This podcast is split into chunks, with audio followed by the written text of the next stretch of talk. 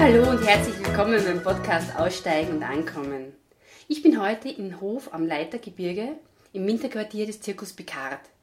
Der Zirkus ist ein Familienbetrieb, geführt von der Familie Schneller, gegründet 1989 von Elisabeth und Erne Schneller, deren vier Kinder alle im und mit dem Zirkus aufgewachsen sind. Im Vorgespräch erzählte mir Elisabeth Schneller, wie sie ihren Mann Erne als 18-Jährige in Wien kennengelernt hat. Sie war ein Mädel vom Land, arbeitete damals im Büro und war voller Bewunderung für den zehn Jahre älteren Artisten. Und es dauerte nicht lange und sie beschloss, mit ihm um die Welt zu reisen. Zunächst als seine Assistentin bei den Schlumpliernummern, bald aber mit einer eigenen artistischen Darbietung. Erne und Elisabeth Schneller traten in Varietés und Cabarets in ganz Europa auf, nahmen ein Engagement in Südafrika an und erfüllten sich schließlich ihren Traum und gründeten ihren eigenen Zirkus, benannt nach Ernes Mutter Olympia Picard. Erne Schneller ist bereits verstorben, seine Frau Elisabeth ist jedoch mit ihren 71 Jahren noch immer aktiv an der Führung des Zirkus beteiligt. Die Kinder Ilona, Romana und Alexander sind im Zirkus geblieben. Sisi hat mit 15 Jahren einen privaten Lebensweg gewählt. Das bedeutet, dass sie nicht mehr im Zirkus tätig ist. Ich interviewe heute Alexander und Romana. Alexander ist der Direktor des Zirkus Picard und erzählt uns im Gespräch, wie es war, im Zirkus aufzuwachsen, weshalb er es so sehr liebt, was er tut und warum er dieses Leben nicht gegen ein anderes tauschen würde. Romana ist die einzige österreichische Antipodistin. Das bedeutet, mit den Beinen bzw. mit den Füßen zu jonglieren. Außerdem ist sie noch Designerin und verantwortlich für die wunderschönen Kostüme des Zirkus Picard sowie Mama von drei Kindern. Und sie erzählt uns, warum es für die Kinder nichts Besseres gibt, als im Zirkus aufzuwachsen, wie sie zum Nähen gekommen ist und was sie und ihre Familie zu einem glücklichen Leben brauchen. Ich wünsche euch viel Spaß bei den beiden Gesprächen. Wie war es im Zirkus aufzuwachsen? Es ist sehr aufregend gewesen, das Zirkusleben. Für ein Kind und für einen Jugendlichen war es noch viel aufreibender als jetzt. Aufreibend oder aufregend? Beides. Ja, was meinst du damit genau? Naja, jetzt ist natürlich schon vieles leichter. Jetzt haben wir das Internet und sobald ich 18 habe ich einen Führerschein gehabt und ja. konnte auch herumfahren und alles. Aber mhm. so war das Leben am Zirkusplatz kein isoliertes Leben, ja. aber ein sehr internes Leben. Also mhm. das meiste hat sich innerhalb von dem Zirkuszaun, der das, das, den Zirkusplatz umzäunt, mhm. das Gelände, abgespielt. Ja. Sie, klar, man lebt ja am Zirkusplatz. Mhm. Ich war in der Schule am Zirkusplatz. Ich mhm. habe meine Ausbildung am Zirkusplatz gemacht, ja. die Vorstellungen gespielt im Zirkuszelt. Also mhm.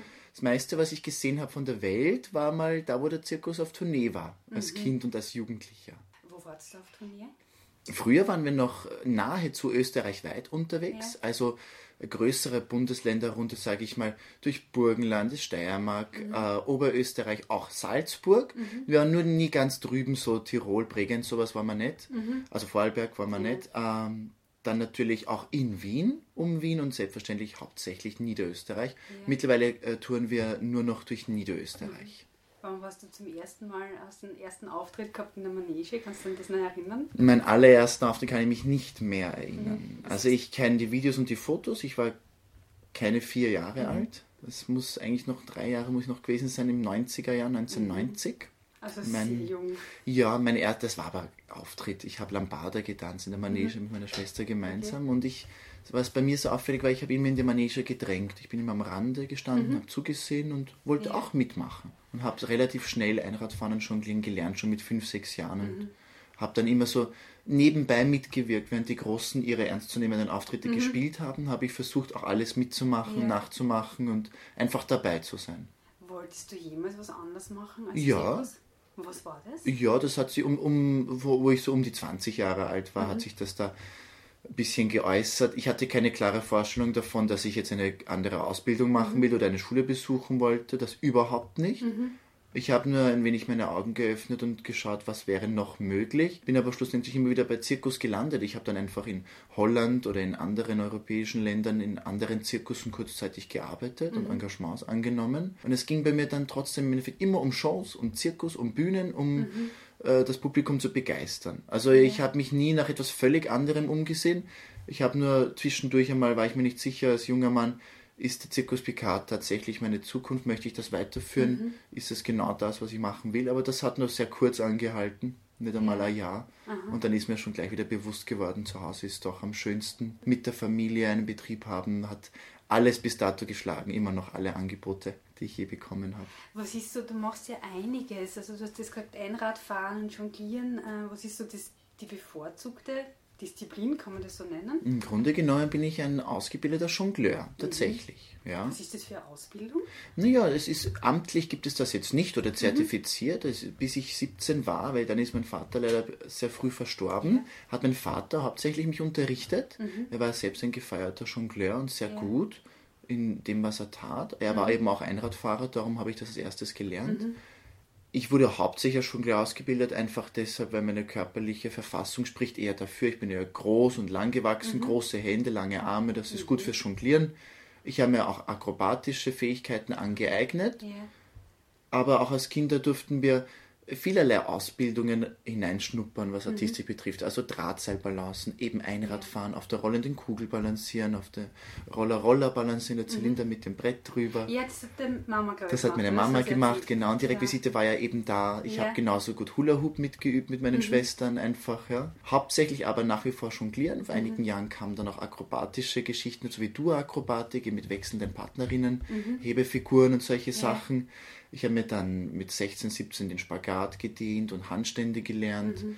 Und Luftakrobatik, also am Trapez, ja. haben wir auch schon als Kind ausprobiert und das kann ich heute noch darbieten. Ja.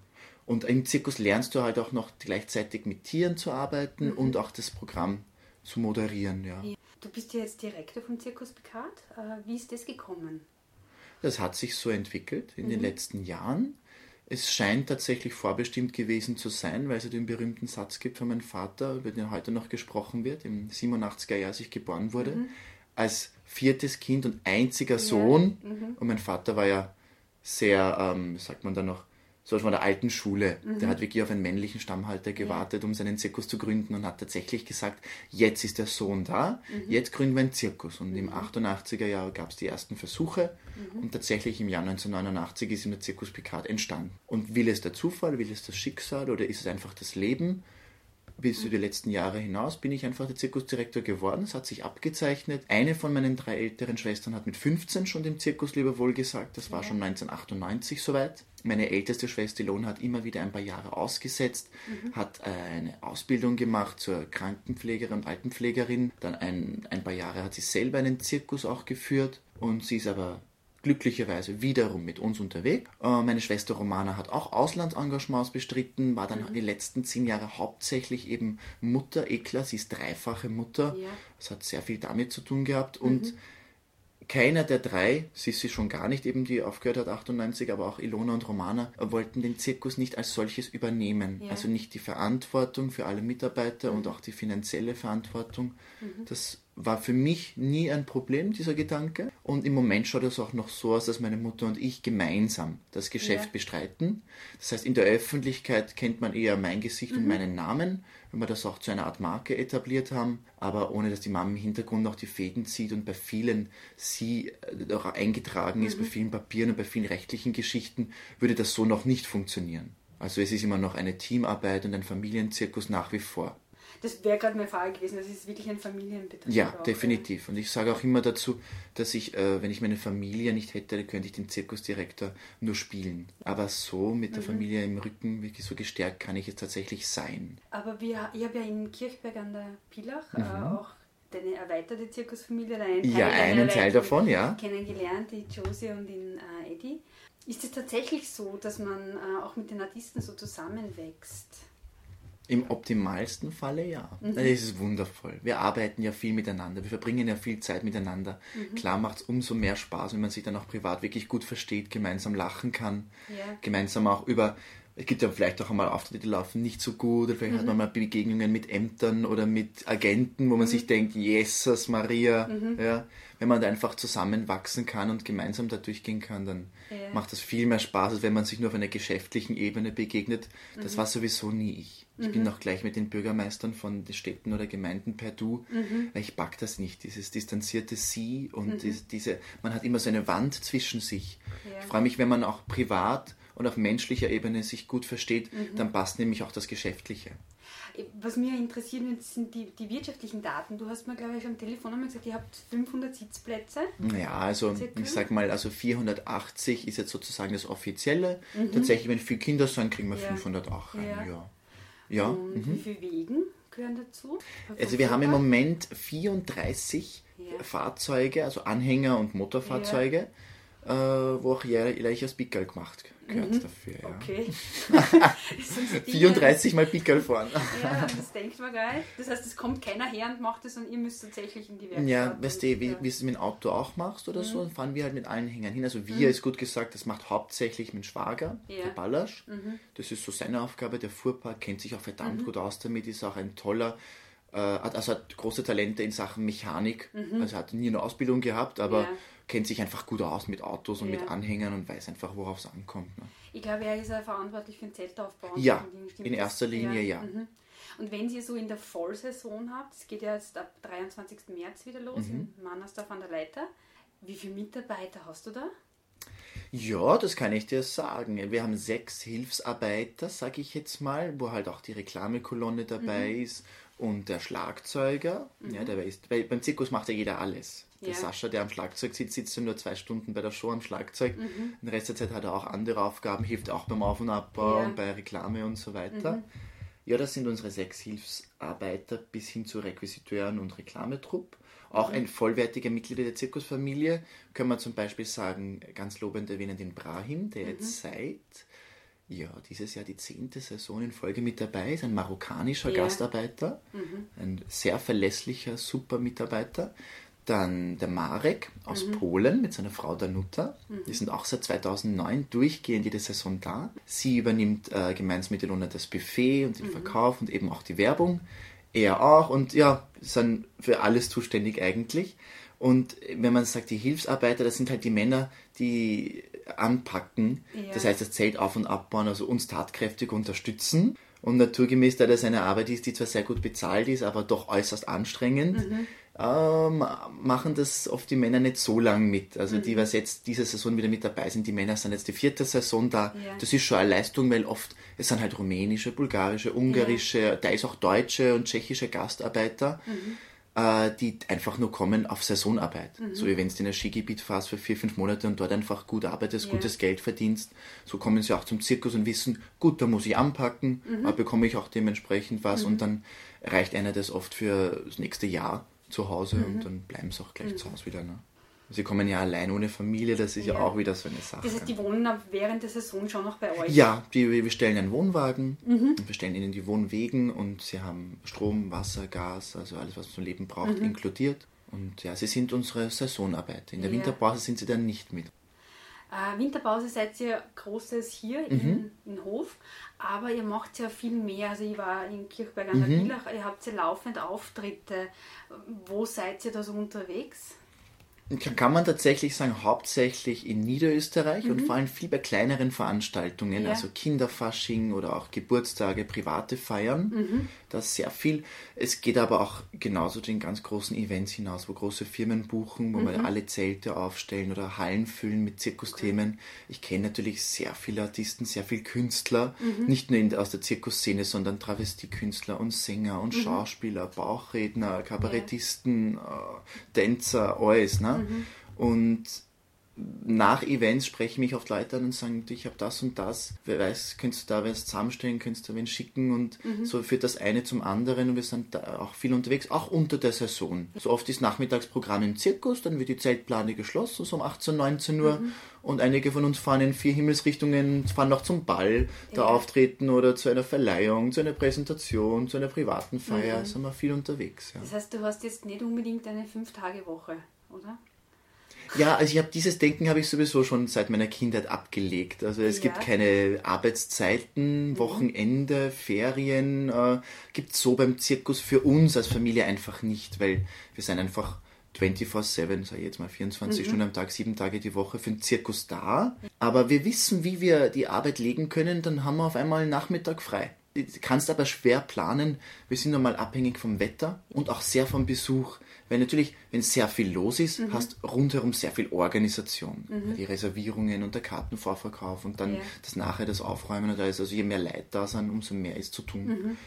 Ist unerwartet vielleicht der Besuch nicht so stark, mhm. bist dann schneller fertig, hast mehr Zeit. Also äh, die Mitarbeiter können das haben, ja, die mhm. haben das ihre 8 bis 17 Uhr oder 9 bis 18 Uhr Arbeitszeiten, ja. das können wir ja noch garantieren, mhm. ja, die gehen dann auch in den Wohnwagen und dann ist gut, mhm. aber dann beginnt für uns erst die richtige Arbeit. Mhm. Also die Familie hat das nicht, dieses Trotzdem zeitliche Denken. wirkst du jetzt auf mich nicht unbedingt unglücklich. Äh, was macht das Wett? Also was gibt dir dieses Leben, dass, dass du das äh, in Kauf nimmst und sagst, das passt einfach so für mich?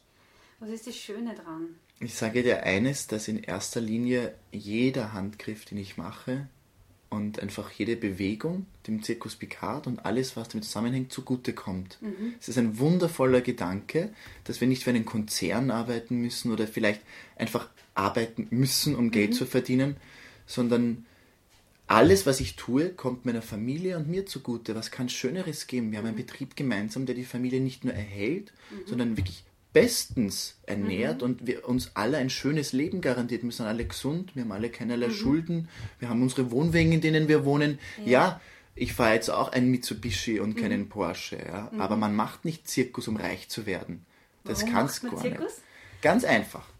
Ich sage immer, wir machen nicht Zirkus, um zu leben, mhm. sondern wir leben, um Zirkus zu machen. Und genau das ist es. Mhm. Das ist unser Leben, das uns Spaß macht, das uns erfüllt, wo man einfach Jahr für Jahr zurückblicken kann und sagen kann, boah, da haben wir wieder was geschafft. Wir haben Leute glücklich gemacht. Wir führen einen Zirkus. Mhm. Das ist die älteste Kulturform überhaupt. Alles ist aus Gauklern und reisenden Artisten entstanden. Mhm. Ja?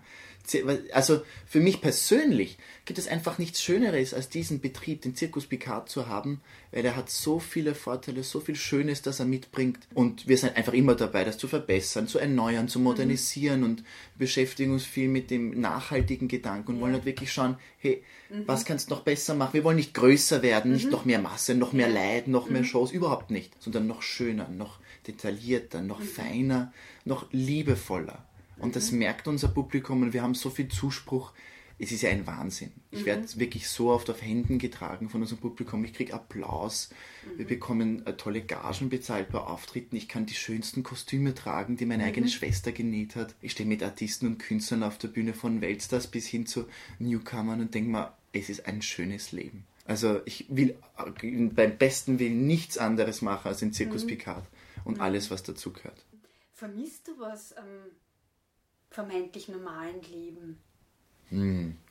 Manchmal denke ich mir, ich bin nicht so in der Gesellschaft angekommen, weil wir kriegen viele Einladungen, mein Freund und ich, für private Feiern, die mhm. natürlich immer an einem Freitag oder Samstag sind, ist ja, ja, klar. Und ich arbeite einfach jedes Wochenende, wenn man das Arbeiten nennen kann, weil natürlich ja. sind doch alle Veranstaltungen am Wochenende. Ja. Am Dienstagabend geht da keiner hin. Mhm. Freitag, Samstag sind die großen Shows. Ne? Mhm.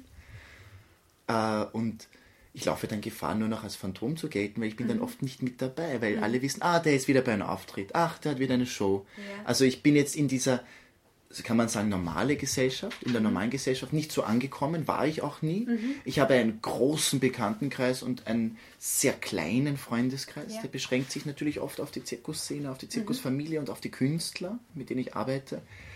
Aber ich habe das Glück, dass es einfach nette, liebevolle Menschen sind um mich herum, die auch mein Leben und mich hundertprozentig akzeptieren. Also es mhm. wirft mir keiner vor. Das heißt, ich vermisse das nicht, aber ich habe manchmal das Gefühl, dass ich natürlich ein Sonderling bin, ist eh klar, aber ich habe ein ganz anderes Leben als die meisten. Und was ich wirklich sehr vermisse, mhm. sehr, wenn ich Leute kennenlerne und äh, mit Leuten anfange zu arbeiten, ist die Menschlichkeit. Das vermisse ich mhm. heutzutage, weil ich glaube, wir haben hier im Zirkus ein so ein offenes, so ein herzliches, so ein familiäres Miteinander. Mhm. Das ist ja nicht mehr gang und gäbe. Schau her, wenn jemand drei Geschwister hat, der sieht ja nicht jeden Tag. Die mhm. wohnen ja sonst wo. Du siehst ja deinen Bruder oder deine Schwester, siehst ja nicht jeden Tag. Und schon gar nicht arbeitest mit ihnen. Normalerweise, wenn du nicht gerade einen Familienbetrieb hast. Mhm. Ich sehe meine ganze Familie sehr oft yeah. und sehr häufig.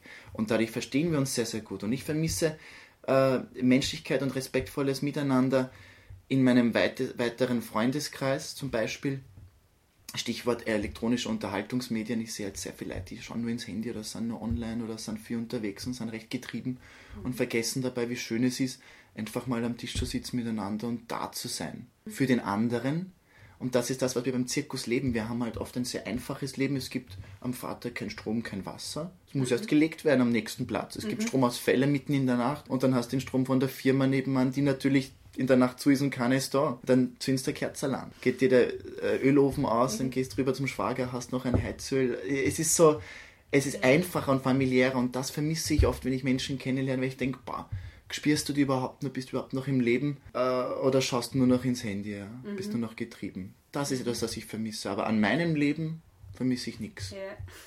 Ihr habt ja auch, äh, du hast gesagt, eben die, die Schwestern haben auch Kinder, ihr habt auch Kinder hier im Zirkus. Ich bin siebenfacher Onkel, ja. Siebenfach, okay. Und drei sind noch beim Zirkus, ja. Sehr gut, da kann man ja ein bisschen was erzählen drüber.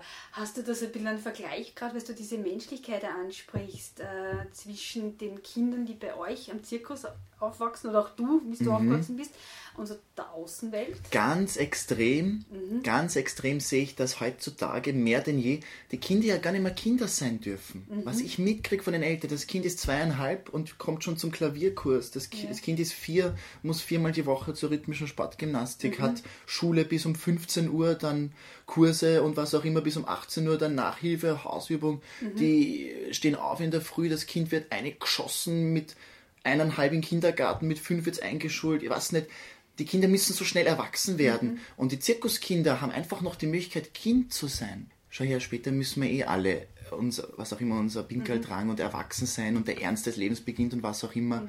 Und als Kind beim Zirkus habe ich mich zum Beispiel noch mit 13 oder 14 noch viel kindlicher verhalten und viel, ja, ich war noch viel kreativer und offener und noch nicht so getrieben, wie ich mir jetzt, schaue ich mir Kinder in der Hauptschule an, an mhm. die komme ich kaum noch durch. Also bei ab zehnjährigen Kindern, mhm. ah, Zirkus ist für Babys, uncool. Mhm. mhm. Wenn es Workshops gibt, die nimmt ein Ball in der, das kann ich nicht. Mhm. Also die, so, die geben so schnell auf, die sind so, weiß ich nicht, die gehen schon mit Vorurteilen auf mich zu. Mhm. Da sind ja auch keine zwölf Jahre alt und haben schon eine große Vorstellung vom Leben. Mhm. Zeige eine, wie man drei Coins spielt. Ah, das habe ich im YouTube mit acht Coins gesehen. Mhm. Es ist ganz, ganz mhm. arg, ja. Und das sehe ich einen Riesenunterschied, dass die Kinder nicht mehr Kinder sind. Zu schnell. Das finde ich mhm. ein bisschen schade. Weil das, das, die Kindheit, das Kind im Herzen noch zu behalten, ist ganz wichtig. Einfache Dinge sich noch begeistern können und mhm. ja, nicht von Termin zu Termin hetzen, weil ich glaube, das muss dann später eh gezwungenermaßen oder früher, als du glaubst. Ja. Mhm.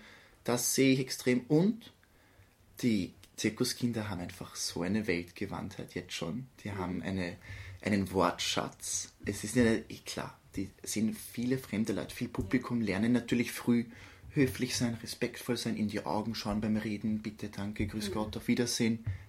Die sind offen.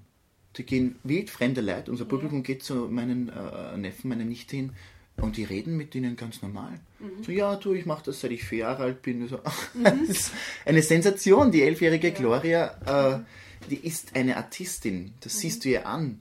Mhm. Und das ist so schön, sie aufwachsen zu sehen und ja, vielleicht auch so ein bisschen unter dieser Glaskuppel des Zirkuslebens, sage ich einmal, so ein mhm. bisschen das interne Leben ihnen zu gönnen, ja. bevor man es in die große weite Welt ausschießt, sage ich mhm. einmal, weil klar haben sie ein geschützteres Leben da. Ist eh logisch, weil wir sind ja viel miteinander unterwegs. Aber mhm. sie gehen eh in die Schulwerkstatt Ebrechtsdorf, da haben sie eh auch ihre Schulkameraden, mhm. die haben auch einen Freundeskreis. Heutzutage mit Internet ist ja kein Problem. Die sind ja, ja vernetzt jetzt schon, die Kids und das wäre jetzt ja. nämlich gleich meine nächste Frage gewesen. Man jetzt mit Internet und so schon, aber wenn man auch unterwegs ist, auch wenn es nur, nur in Österreich oder nur in Niederösterreich ist, ist es doch unterwegs. Wie, wie ist das mit Freundschaften? Ey, es war schon hart früher, gell? Ja. Also in den 90er Jahren. Man hat sich halt einmal im Jahr gesehen. Und es war wirklich ein Highlight, wenn die Eltern gesagt haben, äh, wir bringen dich nächste Woche vor meinem Zirkus nach, wenn wir zum Beispiel in der Lenkbach stehen und dann nach Tulln weitergereist sind, das sind 17 Kilometer. Ja. Das ist heutzutage mhm. für uns als Erwachsene nichts, aber für mich als Kind war das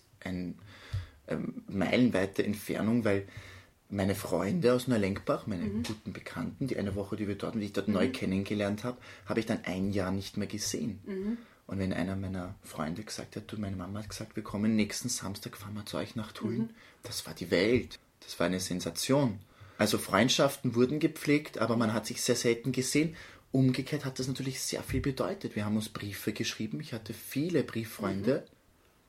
Mhm. Äh, telefonieren war noch teuer. Ja. Ich weiß noch, im das war so Jahr 2000, 99, 2000, da kam im D-Netz noch, das war 0663, mhm. kam für 45 Groschen die Minute ein Angebot, dass man telefonieren kann. Das war super billigst, ja. Ich glaube auf 100 Minuten oder so beschränkt, ja, irgend sowas.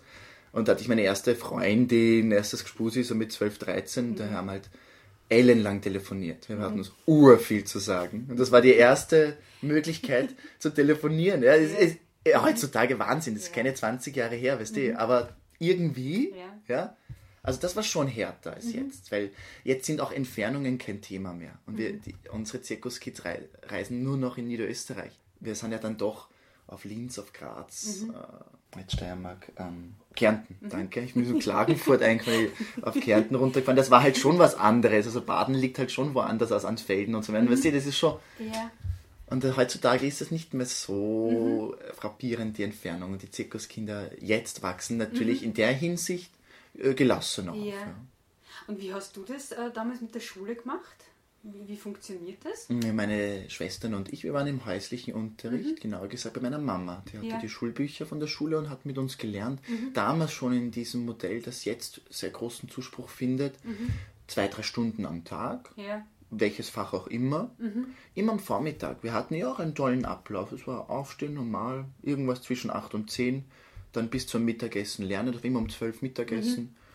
Mhm. Dann haben wir Zeit gehabt bis zur Vorstellung, bei der Vorstellung mitgemacht und meist nach der Vorstellung haben wir doch geprobt, so trainiert, dann war mhm. Abendessen und das war's. Und je nach Jahreszeit hat sich das dann halt nach vor oder hinten verlagert, ja. je nach Kälte auch und ne, ist eh klar im ja. Zelt. Ne? Und und ihr habt dann einfach die Externistenprüfung Richtig. gemacht? Richtig. Einmal im Jahr haben wir die Externistenprüfung gemacht, mhm. wie du sagst. Und ich habe einfach die neuen Pflichtschuljahre absolviert mhm. und das war's. Äh, Romana ebenso, die Lona auch. Und Schwester Sissi, die eben mhm. 98 schon mit dem Zirkus aufgehört hat, mit 15, hat gleich die drei Jahre Handelsschule mhm. gemacht und ist da alle drei Jahre Handelsschule Gensandorf ja. äh, mal eben als Klassenbeste ausgestiegen. In mhm. allen drei Jahren. Ja, aus dem häuslichen Unterricht. Also ganz mhm. nebenbei. Ne? Ja. Das war schon, war schon auch für meine Mutter eine tolle Bestätigung. Für meinen Vater war es natürlich ein Schock, dass einer der Kinder, der Zirkuskinder sagt, Zirkus will ich mhm. nicht. Ja. Mhm. Also das hat einige Jahre, der war sehr beleidigt, aber er hat es dann auch verstanden. Und trotzdem nach wie vor die Sissi, also Elisabeth Skrians, mhm. geborene Schneller, wir sagen alle Sissi zu ihr, das ist eine Frau aus un, unausgesprochener Schönheit, also un, unfassbar, eine wunderschöne Frau, eine tolle Aura hat sie. Mhm. Und sie ist zweifache Mama und hat trotzdem natürlich super Figur und alles. Mhm. Und natürlich eine tolle Tänzerin. Und wenn die fort ist, schaut sie jeder an. Mhm. Also das Zirkusblut ist in ihr. Ja. ja sie ist noch immer ein Showgirl. Mhm. Aber sie möchte ein normales Leben, ja. bürgerliches Leben, wie sagt mhm. man. Sie hat das Haus in Dreiskirchen mhm. mit einem Ehemann gemeinsam. Er ja. ist Polizist, zweifache Mama, wie gesagt. Sie ist privat. Was ist deine Mission? Mission? Mein Plan für die Zukunft? Ja, oder deine mein, Mission, deine private, persönliche Mission. Was ich erreichen möchte und was ich bewirken möchte. Mhm. So verstehe ich das. Ja. Die Frage nach der Mission. Ja, definitiv Freude verbreiten. Mhm. Ich bin so ein optimistischer und wirklich zu 99% gut gelaunter Mensch. Ich finde immer was Schönes. Ich freue mich drauf äh, auf jeden einzelnen mhm. Tag und ich freue mich drauf, vor allem mit meinen Shows und klar, alles was zugehört. Ich bin yeah. nicht alleine in der Manege, also mhm. mein gesamtes Zirkusteam, meine ganze Zirkusfamilie und all die Künstler, die ich kenne, mit denen ich arbeite. Ich freue mich drauf, meine Mission insofern zu erfüllen, den Leuten Freude zu bereiten. Mhm. Das ist mir sehr, sehr wichtig. Die hohe Kunstform der ja. Zirkuskultur, gerade in einem Land wie Österreich, wo mhm. das leider nicht als Kultur gilt, sondern als Betrieb, ja, mhm. äh, zu verbreiten und Freude zu machen, Freude zu bereiten, äh, solange ich lebe. Gibt es Länder, wo es noch eine Kultur ist? Ja, ja, nach wie vor ist. Mhm. Ja, mehr denn je. Also Frankreich zum Beispiel. Ja. Auch Holland und in gewisser Weise auch Deutschland und sehr stark Ungarn zum mhm. Beispiel hat steuerliche Vergünstigungen, mhm. sieht den Zirkus als Kultur an wie Theater. Das sind Zirkusse per mhm. Sitzplatz subventioniert, die scheinen im Kulturkalender auf. Das mhm. ist so, er hat einen ganz anderen Stellenwert. In Russland mhm. gibt es tolle Zirkusschulen, kommen, die weltbesten Artisten kommen teils aus China, teils aus Russland. Hat der russische Staatszirkus ja. ein höheres Ansehen als die Staatsoper. Das ist alles verstaatlicht dort. Das ist so, wie wenn du in Wien natürlich als Balletttänzer es geschafft hast, wenn du der erste Tänzer bist in der Staatsoper oder in der Volksoper, dann hast du es dort geschafft, wenn du die Schlussnummer im Zirkusprogramm bist, im Staatszirkus. In Österreich schaut es so aus, wir sind wie ein Betrieb wie Tischlerei, wie Installateur. Also ganz im Gegenteil, komplett ganz normal besteuert. Im Gegenteil, durch die EU-Grenzöffnung haben wir als österreichischer Zirkus sogar Nachteile bekommen, mhm. weil 98, als die Grenzen geöffnet wurden, dadurch, dass Österreich ein Binnenland ist, sind von allen Seiten ausländische Zirkusse hereingeströmt mhm. und nicht alles, was da gekommen ist, war schön zum Anschauen. Ja. Die haben teilweise eine Blutspur hinterlassen, mhm. teilweise äh, die Zirkusbesucher verkrault, verschreckt und eben auch sehr viele Unwesen getrieben mit schlechten Programmen auch mit dem Stichwort Tierhaltung mhm. wirklich sehr viel Negatives geleistet. Und mit dubiosen Freikartenaktionen, die keine sind, oder 2 mhm. Euro oder 5 Euro Eintritt pro Person, so Dumping, Billigzirkusse, die dann natürlich auch dementsprechend das Programm bieten. Die haben es gut geschafft, bis 2010 die Zirkusszene in Österreich richtig zu ruinieren, muss mhm. man leider sagen. Dass es jetzt so ist, Anfang der 90er gab es noch sechs österreichische Zirkusse, mhm. jetzt sind wir der einzige ja. Viele Medien sagen gerne, der letzte österreichische Zirkus. Das mhm. klingt mir so negativ. Ich möchte gerne hören, der einzige, mhm. weil darauf sind wir auch stolz. Ja. ja dass wir nicht überlebt haben, sondern mhm. dass wir es einfach weitergemacht haben und nicht aufgegeben haben, gesagt mhm. haben, wir können dagegenhalten mit einer Top-Familie, mit einem ja. super Programm, mit harter Arbeit. Mhm. Zirkus muss nicht bedeuten, dass es für die Leute was Schlechtes sein soll. Zirkus soll eine jederlei Emotion hervorrufen, sage ich immer. Mhm. Alles. Freude, Spaß, gerne auch äh, kritischen äh, Punkte, mhm. gerne, gerne auch, äh, dass die Leute eine kritische Haltung dem Zirkus gegenüber haben, ist alles in Ordnung. Mhm. Nur was auf gar keinen Fall geht, ein Zirkus darf kein Mitleid erregen. Oh, das geht gar nicht. Der arme Zirkus braucht Geld für die Tiere. Um Gottes Willen, mhm. wie peinlich. Mhm. Da gibt es Zirkusse, die gehen mit dem Hut durch die Leute und sagen für die Ausbildung unserer Artisten. Mhm. Und das versauft dann der Direktor. Peinlich. Zum Fremdschämen. Also es ist mhm. scheußlich. Der Zirkus soll eine jede Bitte, eine jede Reaktion, eine jede Emotion hervorrufen. Ich freue mich auf alles, wie die Leute auf mich herantreten. Nur bloß nicht, naja, es braucht CS Geld, da hast du mhm. 10 Euro extra. Oh, boah. Mhm. Also es ist so scheißlich mhm. und das haben wir zum Glück beim Zirkus Bekat überhaupt nicht den Eindruck, dass wir das bei unseren ja. Besuchern erwecken. Ganz im mhm. Gegenteil. Also das ist mir ganz wichtig. Woher kommt das, diese, diese Einstellung? Das, was ich bei anderen Zirkussen gesehen habe. Mhm. Ich gehe in keinen Zirkus in Österreich, das halte ich nicht aus. Mhm. Ich habe sehr viele Mitbewerber, es fahren zu Spitzenzeiten leider 18 Zirkusse durch Österreich, was mhm. viel zu viel ist. Meine Eltern mussten in den 80ern drei Jahre auf die Lizenz warten, weil es mhm. vier Zirkus in Österreich gab. Ja. Der Staat hat gemeint, das muss reichen, vier Zirkusse österreichweit. Jetzt mhm. fahren zu Spitzenzeiten zwölf allein durch Niederösterreich. Mhm. Das gibt es nicht mehr. Jeder kann Zirkus machen, jederzeit. Es gibt heutzutage Horrorzirkusse, Erotikzirkusse, mhm. Zirkusse in Hallen, mhm. Vereine, die sich Zirkus nennen, nichts damit zu tun haben. Es gibt den neumodischen Zirkus, es gibt Zirkus, die sich an Sector Soleil orientieren, es gibt den Skizirkus, es mhm. gibt den, diesen Zirkus, jenen Zirkus. Jeder verwendet den Begriff und das ruhmreiche Wort Zirkus. Aber richtig klassischer, schöner Zirkus, was es eben ist, Unterhaltung für die ganze Familie mit Tieren, Clowns und Artisten, mhm. das wird immer seltener. Mhm. Und ja. das ist hier der einzige österreichische. Der einzige österreichische klassische Zirkus, worauf mhm. wir wirklich sehr, sehr stolz sind. Wir haben keinen politischen Message in unseren mhm. Shows. Wir haben nichts, was wir den Leuten vermitteln wollen an Einstellungen oder an, ich weiß es nicht, an Werten haben wir sehr viel, das wir vermitteln. Aber in erster Linie sind wir Unterhaltung. Für mhm. zwei Stunden aus dem Alltag aussteigen, abschalten, in eine Traumwelt eintauchen. Das ist Zirkus. Zirkus mhm. soll faszinieren, begeistern, Freude bereiten, aber hat keinen politischen Bildungsauftrag oder da werde ich hier keine Zetteln herumreichen für irgendein Volksbegehren. Dafür mhm. ist der Zirkus nicht da. Der Zirkus ist dafür Spaß. Und das hat der Zirkus Picard sich als Auftrag gemacht. Mit mir an der Spitze kann ich sein glücklicherweise, ja. weil da bin ich sehr, sehr gern in meiner mhm. Position als Direktor. Was macht dich glücklich in deinem Leben? Mich macht am allermeisten glücklich mein Freund der Ed. Ich, wir sind jetzt bald vier Jahre zusammen mhm. und ich habe einige Beziehungen in meinem Leben geführt mit Frauen und mit Männern. Und was ich in den letzten vier Jahren erlebt habe, das ist nicht mehr zu übertreffen. Und er hat den Zirkus Picardo noch mein Leben sehr verbessert in jederlei Hinsicht. Mhm. In jederlei Hinsicht. Der Ed ist aber ein Privater, oder? Ja, und auch das ist perfekt. Wir sehen uns jeden Tag. Mhm. Wir haben unterschiedliche Aufgaben, aber der Ed ist so in den Zirkus auch involviert, wie als wäre er mit dabei.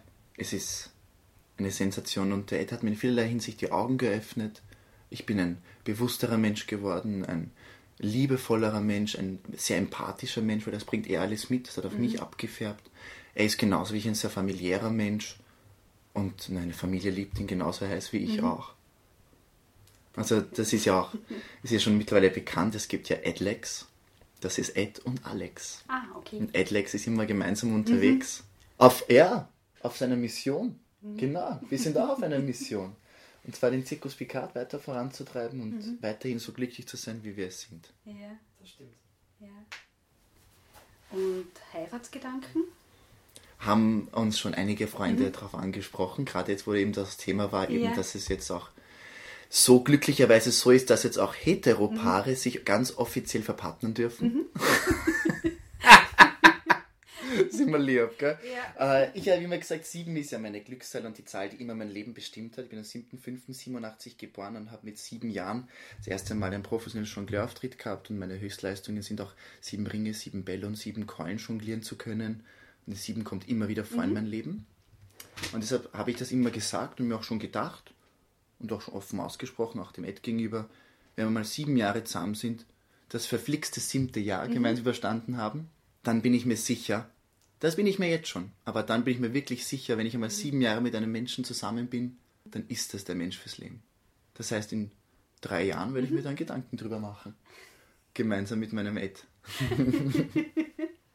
ich hätte jetzt noch ein paar Fragen äh, an dich, so eine Art Wordweb, so, wo ich dich bitten würde, dass du mir relativ spontan mhm. und kurz beantwortest. Ja, ich vervollständigt. Bin ich bin ein sehr anstrengender Mensch manchmal mein Leben geht sehr schnell voran und ich will immer, dass alle mitlaufen. Die Welt ist wundervoll und für mich viel zu groß, weil ich eigentlich nur in Niederösterreich bleiben möchte. Mhm. Weshalb eigentlich? Ich habe mir Europa angesehen, die typischen Städtetrips gemacht. Ich war einmal übersee in Miami. Ähm, mich interessiert das Reisen in ferne Länder überhaupt nicht. Mhm. Gar nicht, das gibt mir gar nichts. Und ich habe eine irre Flugangst. Ich habe in meinem Leben zwölf Flüge gehabt.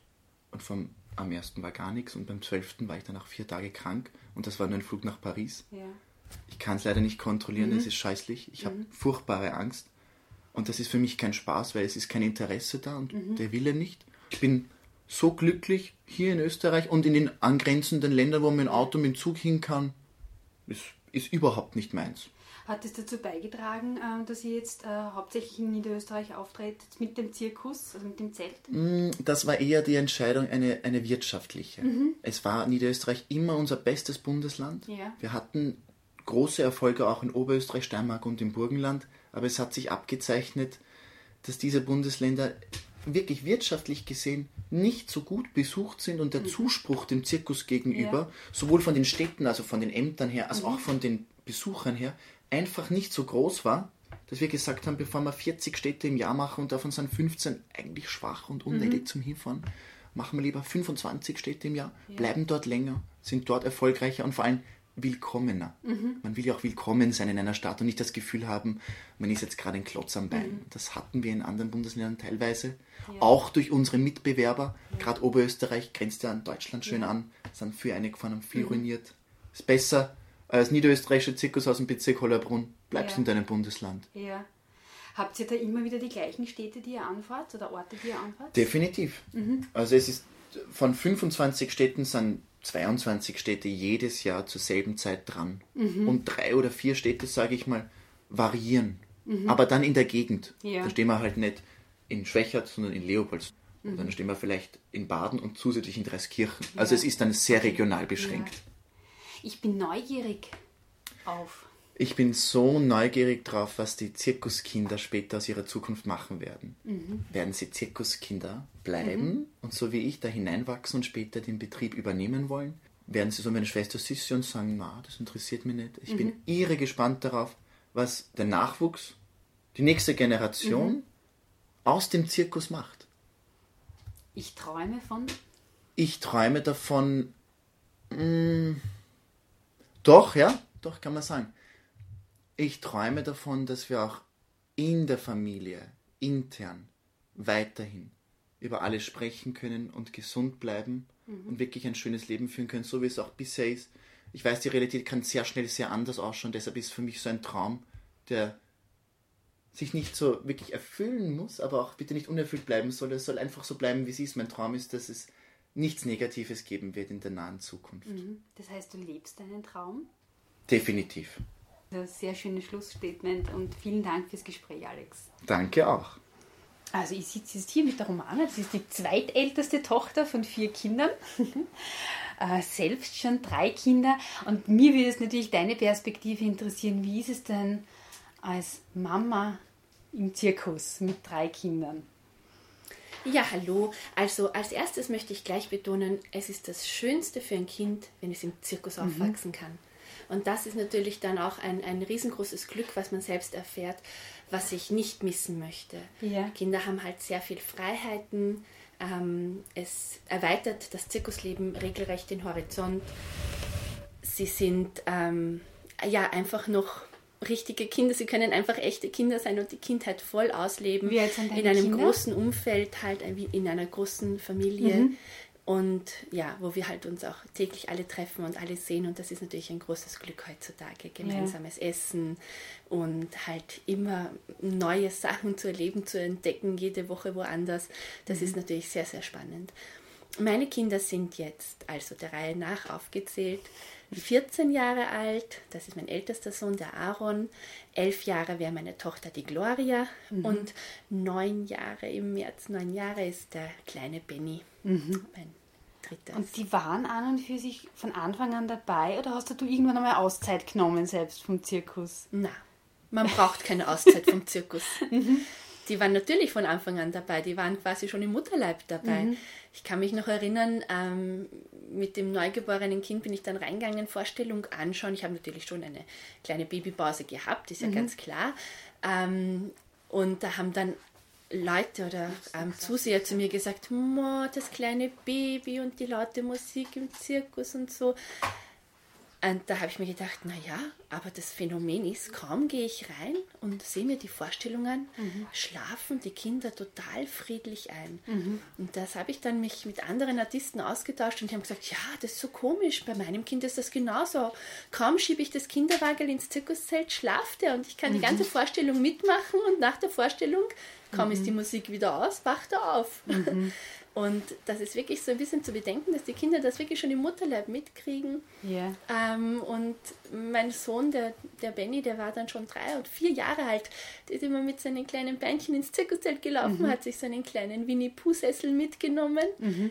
hat sich hingesetzt und ist wirklich nach dem zweiten Act schon eingeschlafen. Mhm. Ich hoffe zwar, dass es nicht deswegen war, weil unser Programm so langweilig ist, sondern wirklich noch diese Geborgenheit, die er da erfahren hat im Zirkuszelt. Ja. Da sind alle, da sehe ich alle, da ist zwar der Riesentrubel und die laute Musik, aber die Kinder mhm. stört das nicht. Da mhm. sind sie dann so geborgen, dass sie sich sogar hinsetzen, um da den Nickerchen zu halten. Ja. Also er hat das Nachmittagsschläfchen immer im Zirkuszelt abgehalten. Mhm. Wie hast du das selbst empfunden, damals im Zirkus aufzuwachsen? Ja, einfach wunderbar. Mhm. Also für mich war das von Anfang an klar, ich möchte auch Zirkusartistin ja. werden. Ich habe zwar nicht genau gewusst, was ich machen möchte, weil die Artistenwelt ist ja sehr, sehr vielseitig, mhm. in welches Sparte. Es hat sich aber dann herauskristallisiert, dass ich also von der Größe her dann nur noch für gewisse Sachen einfach geeignet war, weil ich ja doch ähm, fast 1,80 groß bin. Da ist mhm. es dann schon schwer, wenn man jetzt Saltos oder, oder im Turnerischen ja. etwas machen möchte. In der Akrobatik hat man es dann eher schon mhm. schwerer. Mhm. Aber mein Vater hat immer gesagt, Romana, du hast so lange Hände, so lange Finger. Mhm. Du musst jonglieren. Mhm. Das habe ich aber Angst gehabt, dass ich mal, wenn ich damit anfange mit Jonglieren, vielleicht nicht so toll werde wie mein Papa, der ja ein wunderbarer, ein Weltklasse-Jongleur war. Mhm. Und da hat mir mein Vater einmal eine Fußjonglöse gezeigt. Ja. Eine sogenannte Antipodistin. Mhm. Die Antipodenspiele, das ist eine ganz eine alte traditionelle Zirkuskunst, die gibt es schon wirklich seit über 200 Jahren.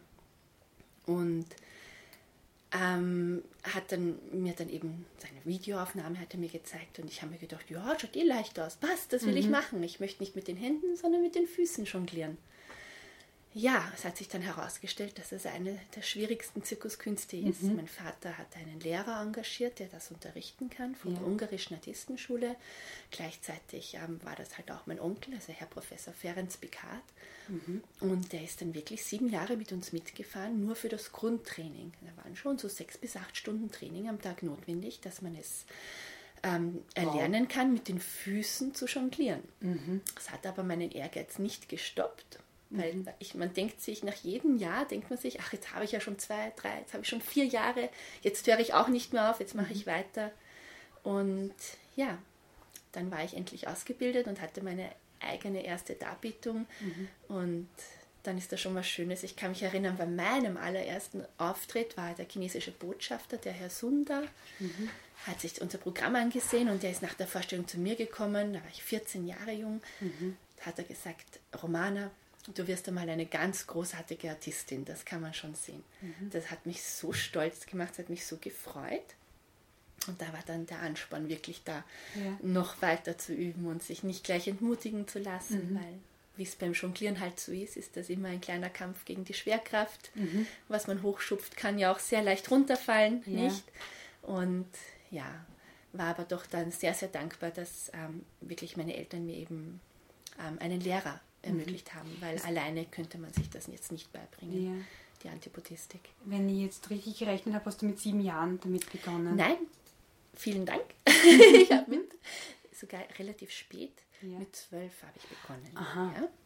Und ähm, war dann eigentlich mit 17 ausgelernt. Also mhm. da hat man wirklich dann schon sagen können, so eine höhere Klasse schon erreicht, also wirklich schon schwierige mhm. Tricks. Und eigentlich richtig fertig so mit, ja, mit 18, 19, da bin ich dann schon am Zirkusfestival gewesen, am internationalen mhm. Zirkusfestival mhm. in Budapest und ja. da habe ich mich schon mit den anderen mhm. Artisten mhm. ein bisschen messen können. und wie, wie oft musst du jetzt noch trainieren, um, um das zu erhalten, zumindest? Ja, jetzt geht es vor allem um die Kondition. Mhm. Es ist Hochleistungssport, ja, ja, man muss halt seine Geschwindigkeit erhalten. Ja. Ähm, es sind so ein, zwei Stunden, ja, wobei nicht einmal jeden Tag, also ich kann ruhig einen Tag in der Woche jetzt auslassen, mhm. passiert jetzt nichts mehr. Ähm, ja, aber jetzt bin ich ja schon etwas, etwas länger Antipodistin, mhm. quasi ein alter Zirkushase, ein ja. Antipodistenhase. Mhm. Jetzt geht es schon ein bisschen leichter. Aha. Aber das ist ja nicht das Einzige, was du machst. Also was ich auf der Homepage gesehen habe, machst du auch Hula Hoop. Äh. Genau, ja. Ich habe dann auch angefangen zum Ausgleich, damit sich wirklich auch die anderen Körperpartien auch ein bisschen mhm. bewegen, weil man ja bei der Antibiotistik ähm, quasi in so einem speziellen Stuhl liegt, mhm. ähm, Kopf nach unten, Beine in die Höhe ähm, und halt wirklich mit den Beinen, mit den Füßen jongliert. Ähm, bewegt sich halt der Oberkörper dann nicht so viel, ja. der liegt ja dann starr. Und da habe ich mir gedacht, es muss was anderes her. Mhm. Und ich kann nur jedem empfehlen, besorgt euch einen Hula-Hoop-Reifen, ist das beste Training, was es gibt und mhm. macht wirklich Spaß und ist für jung und alt gleichermaßen geeignet. Und mhm. ähm, ja, da habe ich mir dann ähm, auch ein paar Kunststücke beigebracht, weil mhm. ich ähm, ja, die Vielseitigkeit macht es einfach und es ist schon so üblich, dass die meisten Artisten nicht nur eine Darbietung haben, sondern schon eine zweite oder sogar eine mhm. dritte auch. Und. Das hast ja du auch. Also du hast ja auch die Pfauentauben. Ja, genau. ja, die habe ich auch schon seit meinem 14. Lebensjahr. Ähm, Tauben können ja sehr, sehr alt werden. Ähm, ja, das sind einfach meine kleinen Lieblinge. Mhm. Die sind so einfach so herzig. Sie sind relativ pflegeleicht. Also man muss jetzt nicht so wie mit einem Hund, mit denen jetzt mhm. dauernd Gassi gehen oder so, mhm. ja. Also sie fliegen frei, kommen immer brav zurück und ja, sind trotzdem ein bisschen so wie, wie so kleine Händeln, sage ich immer. Ja. ja, es ist sehr, sehr standorttreu und äh, freuen sich einfach, wenn man dann kommt und ihnen das Futter reicht mhm. und sind sehr, sehr zutraulich natürlich, weil sie wirklich ähm, ja, das heißt, die haben auch einen Bezug zu dir als Person, die erkennen dich. Ja, ja, ja, natürlich. Ja? Also die sind schon intelligent. Also mhm. sehen sofort, ob da ein Fremder jetzt vorbeigeht oder mhm. ich. Also sie fürchten sich halt dann einfach nicht, während sie bei wildfremden Leuten natürlich skeptisch sind, mhm. ne? so wie das auch bei jedem anderen Tier eigentlich ist. Was mich jetzt daran total interessiert, wie bringt man Tauben bei, etwas zu tun? Kann man das so kurz erklären für einen Laien? Ja, da verrate ich natürlich dann ein kleines okay. Geheimnis, aber mein Trick ist jetzt einfach, sage ich jetzt, ähm, dass die Taube bei mir jetzt nichts machen muss, was sie jetzt nicht in freier Natur mhm. automatisch sowieso machen würde. Ja. Also wenn eine Taube losfliegt und man hält ihr jetzt drei Stäbchen hin, mhm. ein unteres, ein mittleres und ein oberes, mhm. nimmt die Taube automatisch das oberste. Die mhm. landet immer am höchsten Punkt. Und würde ich diesen Stab jetzt nach unten bewegen, denkt mhm. sich die Taube, oh, da ist ein höheres und fliegt automatisch aufs höhere. Okay. Ja, also die machen das wirklich von sich aus. Mhm. Und es macht jetzt einer Taube auch nichts aus, wenn man jetzt den Stab zum Beispiel jetzt noch in der Hand drehend schön hin und her bewegen würde, weil mhm. eine Taube schaukelt auch am Ast im Wind und das mhm. macht ja einfach nichts aus. Es mhm. macht ihnen ja Spaß. Ja? Und ja, es ist jetzt meinen Tauben egal, ob ich jetzt ein Holzstäbchen nehmen würde oder ein eine Leiter zum Beispiel. Ja? Mhm. Die Taube weiß ja nicht, dass es eine Leiter ist. Für sie ist das genauso ein Holzstab. Mhm. Und es ist jetzt so, wenn jetzt die Taube eben oben sitzt, am obersten Stabal, und ich drehe die Leiter um, klettert sie automatisch nach oben. Also ja. das muss man eigentlich gar nicht so oft üben. Mhm. Es sei denn, sie will nicht. Ja. Dann fliegt sie weg. Mhm. Aber meine sind einfach die Hand gewohnt und mhm. ähm, sie wissen, es passiert ihnen jetzt nichts und ich mhm. glaube, ich könnte die Leiter hundertmal umdrehen, die mhm. fliegen mhm. immer, also die klettern immer wieder nach oben und die sehen meinen Finger ja. und klettern dann auf meinen Finger. Mhm. Ja, ich brauche noch nicht mal ein Leckerli, sie machen das einfach so. Also es ja. ist gar nicht so ein riesengroßer Trick. Ich schaue mhm. halt einfach, welche Taube klettert gerne, mhm. welche schaukelt gerne es gibt einige Männchen, die müssen sich immer von Natur aus sehr produzieren. Das mhm. sind halt die Obermännchen. Die nehmen sowieso immer den obersten Punkt. Mhm. Denen kann man gar nichts anderes anbieten. Also ja. wenn man dieses Männchen nach unten verfrachten würde, kommt es automatisch wieder nach oben. Mhm. Ja, die machen das freiwillig. Mhm. Das heißt aber, ja. die machen das sowieso alles freiwillig, äh, weil es eigentlich mhm. ihrer Natur entspricht. Genau, genau. Und mhm. die kennen das halt, also sie fliegen ja den ganzen Tag frei über, ähm, sie kennen das Zirkuszelt und mittlerweile sind schon so gescheit, die wissen es, wenn im Zirkuszelt die Musik angeht. Ja, mhm. wenn die richtige Zirkusmusik, wenn dann die Vorstellung beginnt, wissen die Tiere das? Ich brauche es noch nicht mal so wirklich jetzt holen. Ja? ja? Also die sind alle da, die sind parat, die lassen sich da nehmen und mhm. kommen mit mir in die Manege und sie wissen sogar, wann die Nummer aus ist, weil die fliegen nämlich vom Artisteneingang mhm. alleine wieder zurück.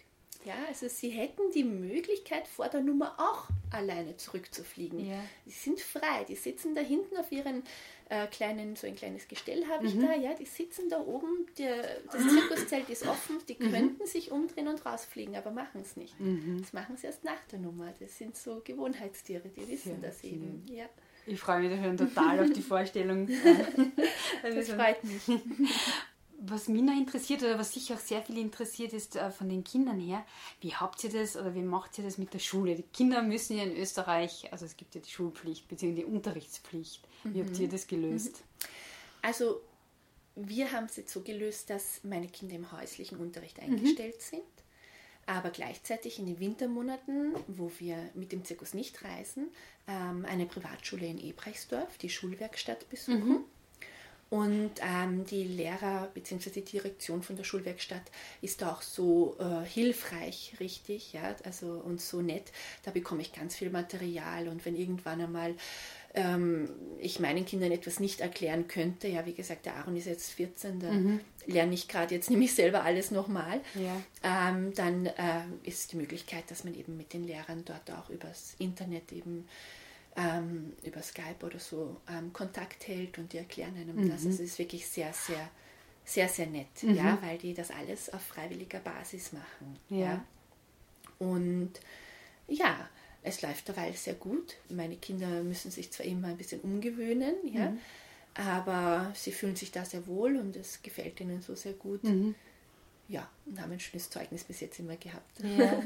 Hast du das Gefühl, dass die Kinder auch im, in der Zirkuswelt bleiben werden, soweit man das halt jetzt schon sagen kann? Yep. Die Gloria kriege ich nicht mehr raus. Mhm. Ich muss sie regelrecht bremsen. Es ist gesartet bei ihr wirklich ganz extrem aus. Die war vier Jahre alt und hat zu mir gesagt, Mama, mhm. sieh es ein, mhm. ich habe das Zeug zur Zirkusartistin. Mhm. So. Seitdem war sie keinen Tag nicht in der Manege. Mhm. Also die leidet wirklich, sollte sie mal einen Infekt haben ähm, und jetzt wirklich fiebrig sein oder so, das war, wie ich gesagt habe, jetzt du trittst heute nicht auf, du bleibst bitte im Bett, du hast Fieber, du hast einen grippalen Infekt, das mhm. ist nicht gut für dich.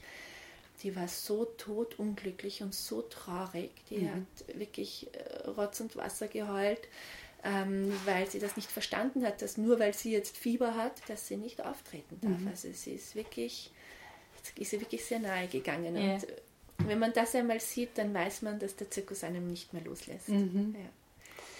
Und während ihr unterwegs seid, also während der Sommermonate, wohnt ihr in einem Zirkuswagen, Wohnwagen? Genau, in einem Wohnwagen, genau. Mhm. Ähm, das heißt, ihr seid zu fünf. Wie, wie, kann man sich das vorstellen? Wie schaut so ein Wohnwagen mhm. aus? Ja, es ist natürlich nicht so der klassische Camper, wie man mhm. sich das jetzt so vom Urlaub vorstellt, sondern schon so ein LKW-Anhänger, gell? Da haben wir so mhm. ausfahrbare Wände, sage ich ja, ja. So, sogenannte Erker. Ähm, und es gleicht eigentlich einer kleineren Wohnung in mhm. Wien, sage ich jetzt einmal. Es ist alles da. Ich habe eine ganz normale Küche drin, ein ganz normales Badezimmer. Mhm. Ähm, wir haben alle Platz. Es ist jetzt noch, ähm, ich habe sogar ein Nähzimmer drinnen. Ja. Es ist jetzt noch so, dass eben mein ältester Sohn eben schon 14 ist mhm. und natürlich einen eigenen Wohnwagen schon hat. Mhm. Und äh, Gloria und Ben, also die zwei Jüngsten, haben auch einen eigenen Wagen, was im Moment eigentlich mehr Spielzimmer ist. Mhm. Ähm, aber sie könnten auch dort übernachten. ja, also es klappt eigentlich ganz gut. Vor allem darf man nicht vergessen, wir haben ja ein Zirkuszelt vor der Haustür. Mhm. Alle Geburtstagspartys oder sonstige Sachen. es mhm. ist einfach unser verlängertes Wohnzimmer. Es bietet sich natürlich an, dass man alles, was mehr Platz braucht, sage ich jetzt mal, eine Tanzveranstaltung oder so, ja. dass wir das natürlich dann im Zirkuszelt mhm. machen. Und natürlich viel draußen. Also meine Kinder könnte man, auch selbst wenn ich ein Haus hätte, sie würden nicht drinnen mhm. sein. Das, davon bin ich überzeugt. Ja, sie müssen immer raus. Es ja. sind so kleine Naturmenschen. Mhm. Warst du auch schon so als Kind? Ja. Mhm. Ich habe mir immer eins von unseren Ponys geschnappt und bin ausreiten gegangen. Also querfeldein. Mhm ich glaube, meine Mama hat wirklich vier, fünf Stunden nicht gewusst, wo ich bin. Da haben wir ja, also ich hatte ja damals nicht ein Handy mit zehn. Ne? Also ja. es waren ja noch andere Zeiten. Mhm. Ähm, ja, es war einfach herrlich. Mhm. Ich habe es geliebt. Mhm. Gibt es irgendetwas, also das klingt wirklich unglaublich schön, wie du das schilderst und wenn man die anschaut, dann, dann sehe ich einfach auch, dass das äh, nichts Eingeübtes ist, sondern dass es wirklich so war. Aber gibt es irgendwas, was nicht diesem Klischee entspricht, wie man sich diesen Traum vorstellt? Hast du irgendwas vermisst selbst? Da muss ich wirklich Nein sagen. Ich habe nichts vermisst. Ja? Also mhm. ich wüsste jetzt nicht, an was mir fehlt. Fällt mir jetzt nichts ein. Ja. Ich kenne ja sowohl beide Seiten. Ich habe viele Freunde, die natürlich auch nicht mhm. beim Zirkus sind, beziehungsweise halt auch Familienmitglieder. Ja. Oder halt jetzt eben durch die Schule mit den mhm. Kindern lernt man ja doch viele Menschen kennen ich würde nichts missen wollen. Mhm. Ich sehe halt im Moment sehr viele Vorteile. Ja. Das Einzige vielleicht, man darf halt nicht so zimperlich sein. Es ist vielleicht nicht das pure Luxusleben, so mhm. wie man sich da vorstellt. Ja? So beim Zirkus gibt es ab und zu mal kein fließend Wasser oder vielleicht auch keinen Strom, wenn man sich gerade da wirklich auf die Reise begibt von mhm. Platz zu Platz. Da muss man anderwertig auskommen. Für mich persönlich ist das aber jetzt nicht die Lebensnotwendigkeit. Ich brauche das jetzt nicht unbedingt, um glücklich leben mhm. zu können. Und ich bin halt auch einfach wahnsinnig froh, dass meine Kinder einen ganz anderen, ein ganz anderes Bewusstsein dadurch auch haben. Mhm. Sie würden jetzt nicht stundenlang das Wasser rinnen lassen, einfach so, weil die wissen, dass wir ab und zu halt vom Wassertank ja. duschen müssen und da kann man sich auch schneller duschen. Und meine Kinder sind dann eigentlich auch diejenigen, die gesagt haben, weißt du Mama, eigentlich ist das die volle Wasservergeudung, urlange zu duschen wenn es doch eigentlich auch schneller geht. Das ist unser Trinkwasser. Und sag ich, weißt du was, mein Sohn, ich mhm. bin richtig stolz auf dich. Mhm. Und die, man entwickelt wirklich ein anderes Bewusstsein, was man eigentlich wirklich zum Leben braucht und was nicht. Mhm. Braucht man wirklich ein Riesenhaus zum Leben? Mhm. Vielleicht braucht man das gar nicht. Ja. Es gibt ja durchaus auch noch Naturvölker, die haben auch kein Riesenhaus, die haben mhm. auch keine Villa, wo sie wohnen und sind vielleicht auch glücklich. Ja? Mhm. Also es kann man natürlich endlos lang drüber tratschen ich habe ja ein schönes Zuhause, also ich wohne jetzt nicht in einer Lehmhütte, das wäre vielleicht für mich auch ganz, wie soll ich mhm. sagen, spannend, ja. Aber ähm, ob es jetzt ein Haus auf Rädern ist oder eins, was an einem fixen Standort ist, weiß ich gar nicht, ob das unbedingt notwendig ist zum glücklich Leben, weil ich denke, dass in jedem Mensch so ein kleiner Urzeitnomade noch drinnen ist mhm. und man durchaus den Kopf frei kriegt, wenn man jetzt sagt, es geht weiter auf ins nächste Abenteuer, nächsten Platz noch einmal ähm, sich auf die Reise begeben. Ja, also mir gefällt. Was brauchst du, um glücklich zu sein? Meine Kinder, ja, meine Familie, meine Tiere. Ja. Ja, und vielleicht ein bisschen was zum Nähen, das mache ich so gerne. Genau, das ähm, habe ich gelesen. Du bist ja auch diejenige, die verantwortlich ist für die Kostüme oder Genau, zu einem ja. Großteil, genau. Woher kommt, wie hast du das angeeignet? Ja, Nähen macht glücklich. naja, es ist so, dass ähm, wenn man dann Zirkusartist oder Artistin ist, braucht man natürlich schöne Kostüme. Es gibt durchaus in Paris gibt es eine Schneiderei oder auch in Moskau gibt es Kostümschneidereien speziell für Artisten, da die Kostüme ja speziell sein müssen. Die müssen sich nicht nur faltenfrei der Haut anschmiegen, die sollen auch noch jede Bewegung mitmachen, müssen natürlich resistent sein und dann auch noch schön glitzern und vielleicht halt auch den jeweiligen Act, den man halt macht, unterstützen. Es ist ja nicht egal, wie man aussieht, wenn man etwas präsentiert. So. Ist immens teuer, sodass man sich das als junger, gerade mal äh, fertig ausgelernter Artist, sage ich jetzt einmal, sich das oft gar nicht leisten kann. Und ich habe immer schon ähm, gern gebastelt und habe immer schon sehr viel im kreativen Bereich mich ähm, bewegt, dass ich mir gedacht habe, das muss ich doch auch selber können. Und dann habe ich angefangen, meine ersten Kostüme waren noch mit der Hand zusammengenäht. Ja, das waren wirklich Stoffstücke, die ich mit der Hand zusammengenäht habe. Aber es hat gehalten und hat mich inspiriert, jetzt ein bisschen mehr. Und nach meinem ersten ähm, Auslandsengagement, da war ich dann in Hamburg, habe ich mir von dem Ersparten meine erste Nähmaschine, auch in Hamburg, gekauft und war damit super glücklich. Und seitdem ja, bin ich eigentlich nicht mehr ohne Nähmaschine. Das ist jetzt schon 25 Jahre. Und mittlerweile ja, war es eigentlich mein Bruder und auch ähm, ja, me- meine Familie, ähm, die mich inspiriert haben. Halt, du kannst doch einen Mantel nähen, Romana, schau mal, was du alles nähst. Und du kannst auch ein Kleid nähen. Und schau mal, jetzt hast du einen Mantel und ein Kleid gemacht, jetzt probier doch mal dies oder das. Und wir bräuchten noch Uniformen. Und ich habe mir gedacht, oh Gott, ich weiß ja gar nicht, wie man eine Jacke zusammennäht, aber habe es dann doch geschafft, ja. Und ja, es war, es ist irgendwie entstanden, dass ich jetzt die Kostüme schneidere, sowohl für die, für mich, für die Damen halt und halt auch für meinen Bruder oder meinen Mann. Also es ist Damen- und Herren Kostümschneiderei geworden hier. Ähm, wobei äh, jetzt noch dann die Schwierigkeit dazu kommt, dass ich halt auch das Design selbst mache. Ja? Ideen hat man ja immer tausende, aber es muss ja auch nähbar sein. Ja? Und da sitze ich dann schon oft und kniffel und knobel, so wie andere das Sudoku machen, setze ich mir mein kleines Kostüm-Sudoku zusammen und hoffe, weil ich ja immer nur Prototypen mache, es will ja immer jeder ein Unikat sein. Ähm, und da hoffe ich halt, dass das dann auch so wird oder so klappt. Ein paar Kostüme haben schon dann die Mülltonne von innen gesehen, aber die anderen kann man natürlich dann in unseren Vorstellungen bewundern. Und alles in Selbststudium. Das heißt, du hast da keine Modeschule gemacht, sondern Nein, alles selber. ich habe keine Modeschule gemacht und jetzt auch keinen Nähkurs oder so besucht. Ähm, das werde ich witzigerweise öfters gefragt. Ja, es ist ähm, vielleicht in den Köpfen der Menschen drinnen. Man kann auch, wenn man schon erwachsen ist und sagt, ich möchte das jetzt oder diesen Bereich jetzt erlernen oder ausüben, man kann sich das durchaus beibringen. Natürlich habe ich mir Literatur besorgt. Ja, ich habe sogar ähm, die äh, Lehrbücher von der Modeschule habe ich auch ähm, an einem Flohmarkt für, ergattern können.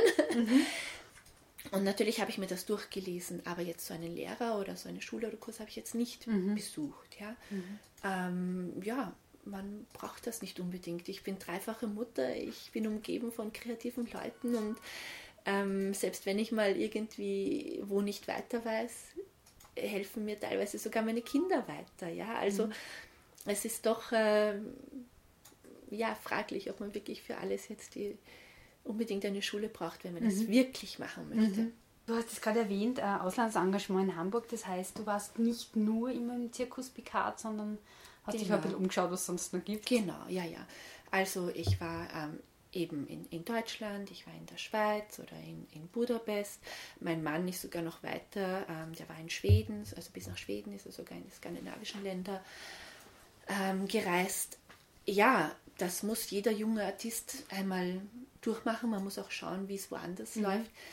Bin aber dann doch sehr früh drauf gekommen, so schön wie zu Hause ist natürlich nirgendwo, mhm. weil es ist einfach das Mitspracherecht. Ja? Mhm. Ich habe äh, gemerkt, dass ich nicht nur jetzt die Artistik machen möchte, ja, sondern doch irgendwie im, im Betrieb diverse Sachen, wo ich halt erkenne, ähm, ja, da, da müsste was verändert werden oder da könnte man irgendwas verbessern, mhm. ähm, dass ich da einfach ein Mitspracherecht habe. Und so ist es mit meinem Bruder oder auch mit meiner Mama ähm, sehr, sehr schön. Wir können uns wunderbar ergänzen. Mhm. Das ist halt dann doch mehr, als wenn man irgendwo nur angestellt ist und einfach nur das machen darf oder soll, für was man eigentlich engagiert ist. Mhm. Ja.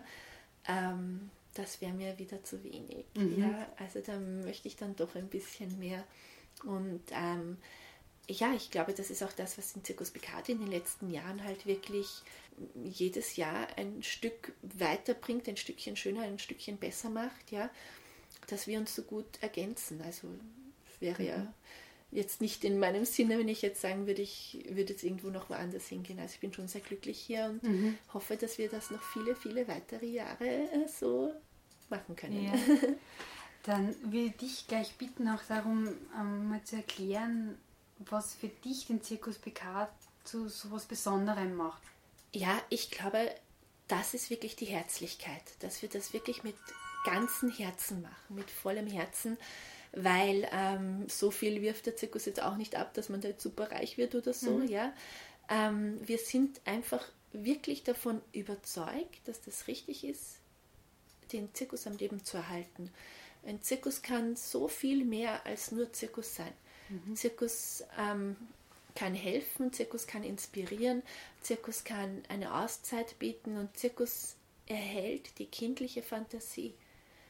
Mhm. Und wenn man da ein bisschen weitläufiger denkt, für was das eigentlich alles gut ist, was der Sinn eigentlich da auch dahinter ist, ja, dass man diese Unterhaltungsform wirklich am Leben erhält, dann hat man einen ganz anderen Bezug dazu.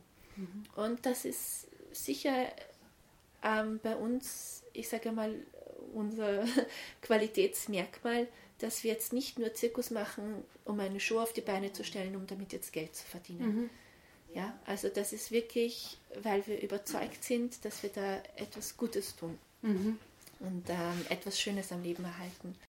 Ich hätte noch drei Fragen an dich, die du ganz kurz beantworten kannst, wo die bitten wir einfach zu ergänzen.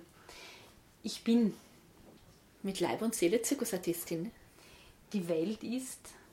Die Welt ist oder sollte ein Ort sein, an dem man glücklich und zufrieden miteinander leben kann. Mhm. Ich träume von? Ich habe so viele Träume. Mhm.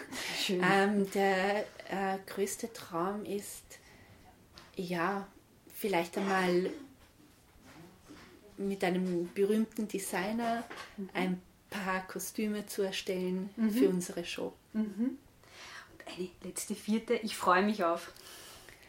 Ich freue mich auf viele weitere Jahre im Zirkus. Mhm. Mit Groß und Klein, mit allem Drum und Dran, was dazugehört. Mhm. Ja, einfach bitte weiter so. Dann sage ich vielen Dank, das waren schöne Schlussworte für das Gespräch. Dankeschön. Ich bedanke mich.